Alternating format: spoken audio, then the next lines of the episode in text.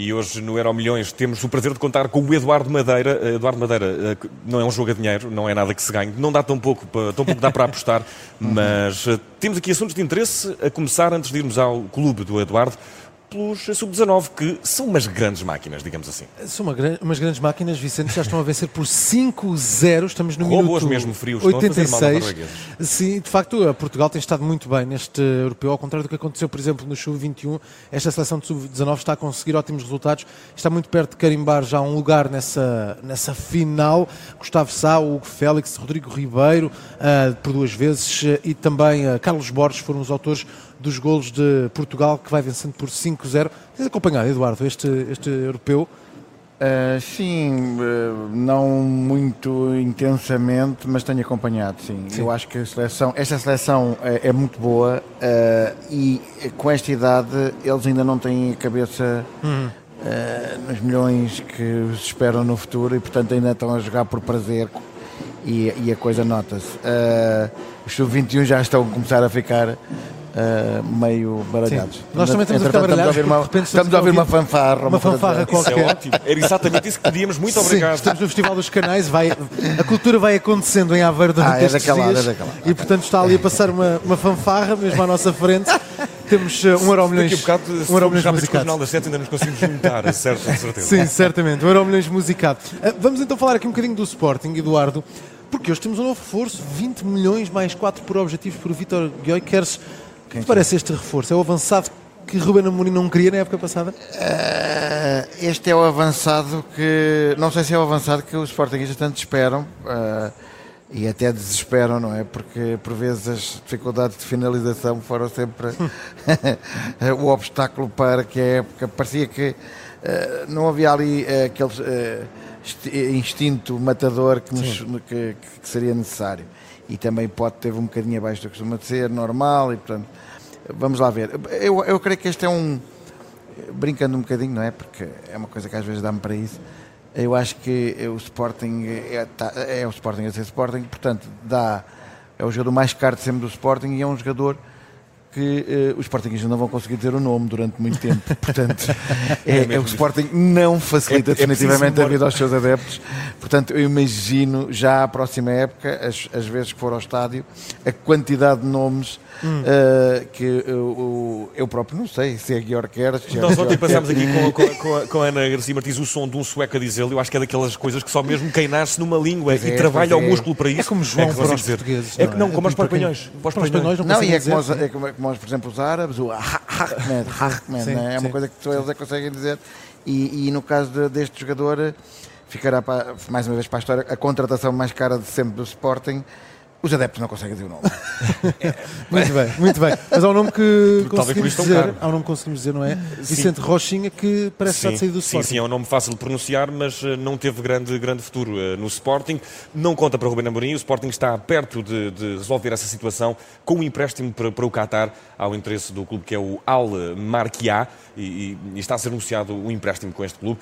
Ora, eh, Rochinha veio do Vitória Sport Clube, eh, foi um dos reforços mais sonantes, veio, creio que, eh, a par com o Edwards, ou pelo menos muito perto de, de ser uma espécie de duplo roubo do Sporting ao Vitória Sport Clube de Guimarães. Acabou por não vingar. Entrou ainda na primeira jornada, frente ao Braga, conseguiu fazer uma assistência, mostrou alguma qualidade técnica, acabou por não fazer a época. Tens pena, Eduardo? Uh, Quer dizer, pena Ou tenho. frio que uma Rochinha? Pena, não, não, pena tenho, que, como é óbvio, adoraria que o Rochinha fosse a grande revelação e que tivesse marcado 38 golos. Uh, o, que, o, o, o, que na altura me pareceu um bocado uh, otimista quando foi a contratação. Mas eu sou um, um Ruben Amorinista, digamos assim. Portanto, eh, eu, na palavra do confio, eu confio no, no Ruben Amorim. Aquela velha máxima do jogo a jogo tens em três, que até já consta interessantes. Mesmo que uh, a época, as duas últimas épocas, e principalmente a época, esta é a última época, tenha sido um bocadinho abaixo das expectativas, uh, o que o Sporting precisa há muitos anos é ter um, um, um treinador e, uh, que, que possa trabalhar com calma e não está sempre constantemente a despedir treinadores uns atrás dos outros, principalmente treinadores campeões, porque também aconteceu muito ao Sporting. As poucas, as, as raríssimas vezes em que foi campeão, o treinador depois é despedido pouco tempo depois. Ou seja, quase que a paga que o Sporting dá aos seus treinadores campeões é correr com eles. Eh, está na altura de termos, e além disso, parece-me que o Ruben Amorim é um grande, grande treinador Portanto, Rochinha foi um episódio. Há episódio. O Edwards, por exemplo, firmou-se e tornou-se uma das referências do Sporting. Coxinha, infelizmente, não correu tão bem. Sim, não correu bem, não correu bem. E temos uh, também uh, planos para o futuro aqui no Euro Milhões uh, de hoje e são planos um pouco insólitos, Eduardo. Será que há um futebolista dinamarquês que vai conseguir criar um microestado espiritual em Portugal? Antes de saberes a informação toda, que resposta dás a uma coisa deste género? Epá, eu sou sempre a favor dessas ideias. É sério, é sério. Tudo o que for muito estranho, eu acho piada. Eu acho que esta aqui está, está prestes a rivalizar com o Principado da Fuseta e também aquele ilhão na, na, na, É um dos insólitos do não é? Dá um sal vida. Falamos aqui de um jogador que é Pioné Sisto, futebolista de Marquês de 28 anos, eh, comprou um, 4,7 hectares de terreno em Oliveira do Hospital, no distrito de Coimbra, e instalou uma seita que é liderada por um filósofo espiritual que quer tornar aquele território independente de, de Portugal. O nome dele é Água Acbal Pinheiro, é o chefe do grupo. tudo, bom. Pretende, sim, sim. tudo bom, não sei quem escreveu o guião disso, mas é foi, mesmo, foi mesmo a realidade. Às a realidade é? O grupo eh, pretende formar um reino eh, do Pineal, eh, segundo revela a revista Visão desta semana, uma história que é também contada no jornal espanhol A Marca. Ora, Segundo a visão, trata-se de uma comunidade com dezenas de pessoas, vai desde mulheres a homens, também a crianças. Está eh, instalada na propriedade deste futebolista, que eu acho que ainda não lá está, e eh, pretende toda a comunidade desconectar-se do mundo exterior e viver sobre as regras deste filósofo espiritual britânico. Aceita e exige que Portugal reconheça a autonomia do reino como Estado soberano eh, e, de acordo com a mesma revista, Eduardo, a Câmara Municipal de Oliveira do Hospital determinou a abertura de inquéritos por parte do Ministério Público, do SEF e também da Comissão de, de Proteção de Menores vieste a juntar-te a esta, esta, esta bonita vaga de pessoas que não querem mais viver no mundo atual. Há bocadinho perguntaste ao Eduardo Sada como é que desligavas, como é que tiravas um tempo para é, ti, se é. calhar é mesmo aderir a uma seita. Uh, eu acho que a seita é demasiado, lá está, é uma coisa demasiado coletiva, exige demasiado esforço de eh, creio que eu, para me desligar, eh, era mesmo no sentido de ficar um bocado mais sozinho e não numa seita. Mas de qualquer forma, eu creio que se eu fizesse uma seita, faria uma seita como deve ser. Ah, eu, acho que, esta... que ias fazer a seita que vai menos. Não, não, ia fazer uma seita, exatamente, uma seita que vai menos.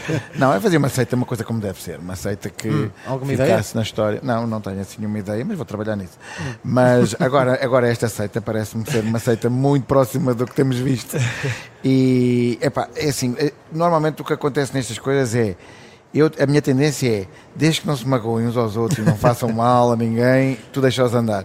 Uh, mas começa a haver aí alguns sinais de, de algum, de algum perigo. Até porque, até porque se isto não parece ser particular flor de que se cheira, é um jogador com carreira marcada pela excentricidade, mas é, é, filho de sudaneses que fugiram da guerra. O jogador nasceu até num campo de refugiados há 28, 28 anos, no Uganda, e tem nacionalidade dinamarquesa. Jogou no Midtjylland, passou pelo Celta de Vigo, chegou a ser apontado ao Sporting, a Bloco do Porto, mas acabou por rumar de novo ao Midtjylland e depois de ter tido problemas disciplinares em Espanha, também foi afastado na época passada da equipa dinamarquesa. E agora, digamos que quem quer roubar-nos uma pequena porção de território, se nos volverem a Olivença, tudo bem. Hum. Miguel sim, Cordeiro, sim. vamos à memória de, do vamos, vamos à memória. Não sei se te lembras, eh, Eduardo Madeira, mas eh, faz hoje 93 anos que tivemos uh, um Mundial no, no Uruguai. Uh, neste caso, a Vicente, uh, corrija-me se estiver errado, foi a primeira edição, foi a primeira edição do, do Mundial. De é? todas, é? foi. Portanto, foi há 93 anos. anos. que andamos nisto do. Sim, de 4 em 4, a partir daí. Sim, foi o Uruguai que ganhou. Foi, exatamente. Foi, foi o Uruguai. Uruguai é aquele país estranho que tem dois campeonatos do mundo e. Sim.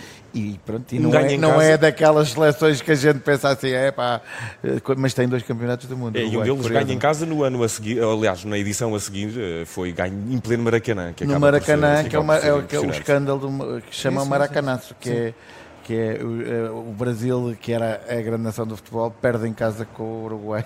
Sim, sim. sim é um trauma coletivo brutal, brutal. Explicar aqui, e vamos falar disto no Mundial, mas uh, Portugal já carimbou o lugar para a final do Europeu de Sub-19, o jogo já acabou. Categórica. Venceu por 5-0 frente à Noruega. Daqui a pouco, às 8, Espanha e Itália, seleções Sub-19, vão também jogar a outra meia-final Portanto, Portugal já lá está, Espanha e Itália serão os adversários.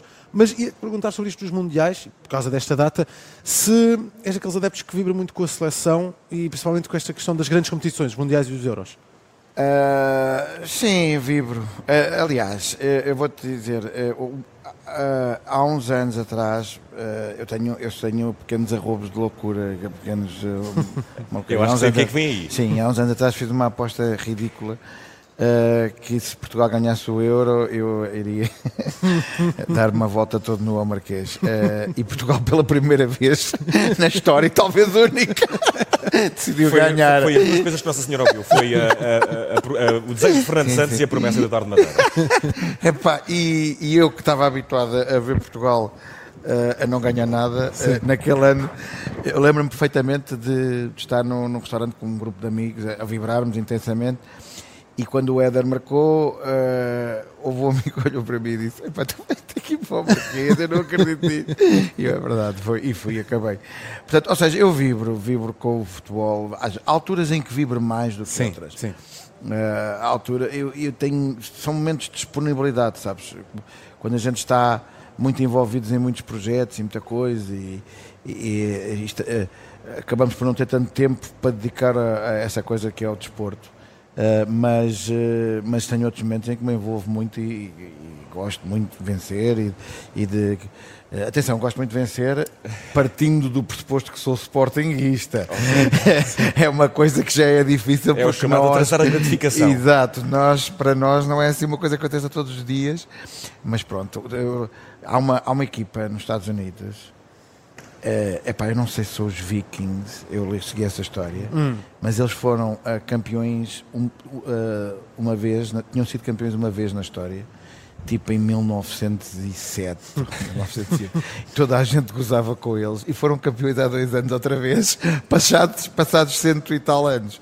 Portanto, eu pensei, ah, há, há pessoas muito piores que os sportinguistas. quanto, maior o tempo de, quanto maior o tempo de contenção, também maior a festa. Maior claro. a explosão, sem dúvida, não e, pode acreditar. Uh, oh, Eduardo, já que estamos aqui a falar de coisas que resultaram, pelo menos pelo Europeu 2016, sendo que não está nada longe a próxima edição do Mundial, comprometes-te a fazer a ria toda de Moliceiro. Do, do, europeu, do, europeu, do, europeu, do, europeu, do, próximo ano. E se prometes-te a fazer aqui a ria de Aveiro, tudo nu, no Moliceiro. Uh, olha, eu creio que já não vale a pena meter-me mais nisso, ok? Uh, a gente já percebeu que uh, é um caminho muito perigoso para mim. Mas eu pá, espero que Portugal tenha uma.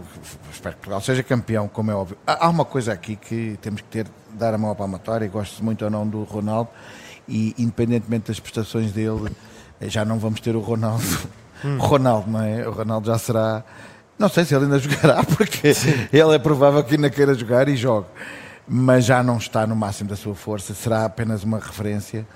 Uh, e no Euro 2016, uh, eh, mesmo que ele não tenha jogado na final o tempo todo e tal, uhum. mas Foi estava incrível. lá. Estava Aquele lá, gol de calcanhar frente à Estava lá. Já ele estava lá e aquele, esse, ele, essa, esse lado catali, de catalisador sim, e sim, sim, motivador da seleção foi importantíssimo. A gente achou que podia ganhar porque tínhamos o Ronaldo connosco. Se, se, se, perdermos, já sabemos que foi porque tu te recusaste sim, a fazer sim, a ria da Aveiro. Ei, pois é uma responsabilidade brutal. Vamos fundar um movimento. quer dizer, sim, uma, Pessoa, uma pessoa fica, vai-se muito é abaixo. Nós, nós ganhamos só por causa disso. Não, não, por causa não, do Ronaldo, não, nem nada, nem Epá, do não foi. Foi, foi. foi a chamada uh, coincidência, coincidência é lei inacreditável. É a lei de Murphy. É a lei de Murphy. Eu estava absolutamente à vontade quando me pus a fazer essa aposta, porque achei pronto, estava habituado desde miúdo a ver, eh, nós ficávamos sempre no máximo das hipóteses nos quartos de final, uma coisa assim. Portanto, uh, aconteceu. E o que é certo é que acabámos este Euro Milhões aqui alguns a falar sobre Ronaldo, Cristiano Ronaldo, que também é Aveiro. Fica muito bem. É, pá, pois é, pois é, tens razão. Muito bem visto. Muito Eduardo bem, Madeira, um grande obrigado por ter estado connosco. Ao longo desta tarde foi Obrigado. um espetáculo, foi muito mais fácil de resolver do que a triangulatura do paralelo. Um abraço. obrigado.